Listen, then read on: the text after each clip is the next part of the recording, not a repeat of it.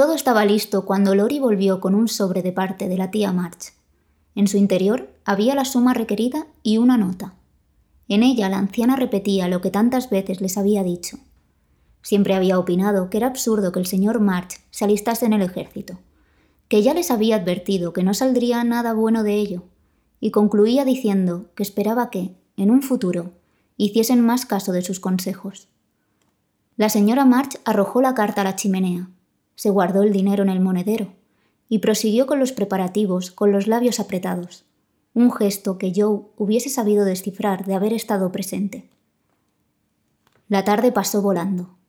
Una vez hechos todos los encargos, Meg y su madre se pusieron a coser algo que corría mucha prisa.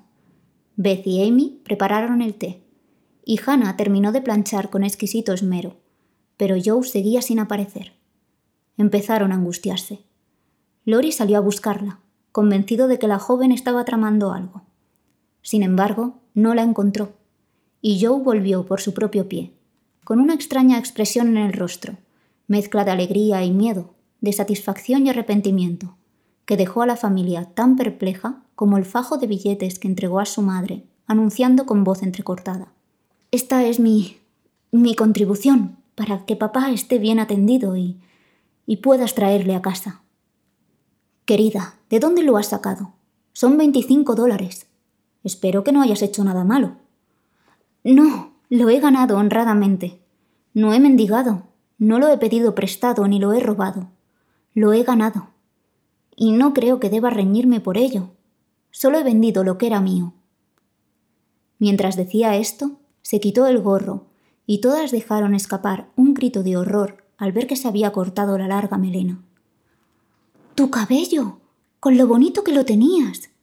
Joe, ¿cómo has podido? Era tu mayor atractivo. Querida niña, no era necesario.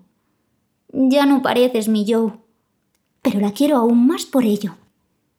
Mientras todas daban su opinión y Beth acariciaba con ternura la cabeza rapada, Joe fingió una indiferencia que no engañó a nadie. Luego se frotó el poco cabello que le quedaba, como si quisiese hacer ver que en verdad le gustaba el resultado, y dijo Esto no cambia el destino de la nación, así que no llores, Beth. Me ayudará a no ser vanidosa. Me sentía demasiado orgullosa de mi peluca. A mi cerebro le sentará bien que le saquen peso de encima. Además, es muy agradable sentirse más ligera y fresca. El barbero me ha dicho que pronto podré hacerme un peinado a lo chico, muy favorecedor y fácil de arreglar. Estoy satisfecha.